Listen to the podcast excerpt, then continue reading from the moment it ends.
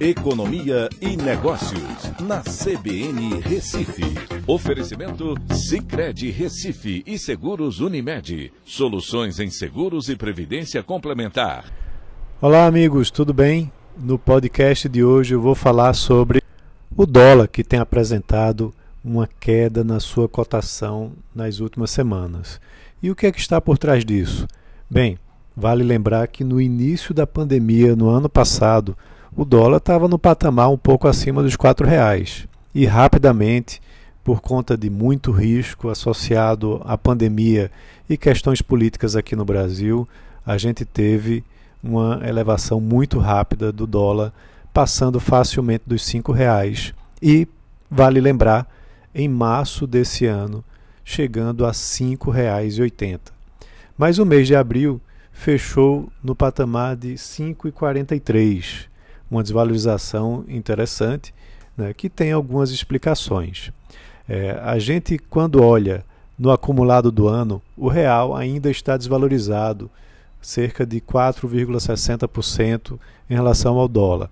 E o real uh, chegou a ser a pior moeda em relação ao seu câmbio para o dólar no mundo, a mais desvalorizada. Agora estamos com o quinto pior desempenho é um avanço, né, mas ainda temos uma moeda bastante desvalorizada. Agora, claro, algumas coisas mostram que a situação pode ficar mais favorável para a moeda brasileira. A gente teve no mês de abril a aprovação do orçamento de 2021, né, e ao se saber quanto o governo vai gastar, qual o seu déficit, isso diminui o risco fiscal. É, então, essa diminuição do risco fiscal é um fator positivo. Além disso, o Congresso e o Executivo podem agora voltar o seu foco na agenda de reformas, né, como, por exemplo, a, as reformas administrativa e tributária. Além disso, a gente tem um mercado internacional de commodities bastante aquecido. Né, os preços das commodities agrícolas e minerais têm é, se mostrado bastante valorizado. Isso ajuda no saldo positivo da balança comercial brasileira.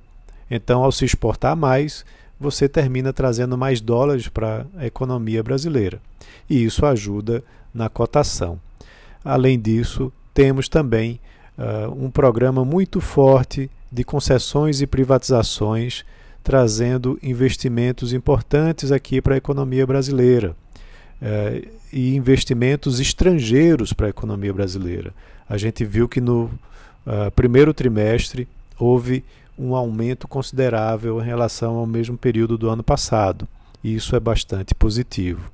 Agora, o movimento que deve mais beneficiar o real vai acontecer a partir desse ciclo de aperto da política monetária que se iniciou na reunião de março do Copom, elevando a Selic de 2 para 2,75% ao ano e que essa semana deve continuar com elevação para 3,5%, a perspectiva que fecha o ano a 5,5%.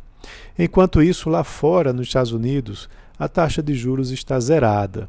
Então, essa diferença de juros é muito utilizada pelos investidores no investimento de arbitragem, ou seja, o investidor pega emprestado a taxa zero lá nos Estados Unidos traz para o Brasil e compra títulos de renda fixa, é, títulos do Tesouro, que são garantidos pelo governo, é, ganhando com a diferença de juros. Então, ao fazerem isso, eles vão colocar mais dólares na economia, comprando reais, e aí ajuda também no câmbio. Esse é um movimento inverso do que a gente viu nos anos anteriores, principalmente no ano passado. A Selic ela foi caindo, caindo até chegar ao patamar dos 2%, e aí os investidores internacionais saíram do país por conta do risco elevado que nós infelizmente oferecemos.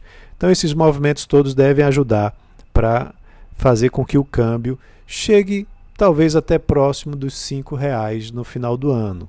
Estamos agora em 5,40 e há provavelmente muita coisa ainda para acontecer ao longo desse ano. Do lado negativo, temos a questão da CPI da Covid-19, que pode trazer um ruído político, também novas ondas da Covid, é, que tragam restrições à economia, maiores atrasos da vacinação e uma inflação americana que, ao dar sinais de elevação, pode fazer com que os títulos americanos se tornem mais é, vantajosos, aqueles atrelados em inflação, e aí investidores saiam de países como o Brasil retornando para os Estados Unidos. Mas vamos acompanhar, né, ficar bem de olho em relação à cotação do dólar, porque tem muitas variáveis impactando. É isso, um abraço a todos e até a próxima.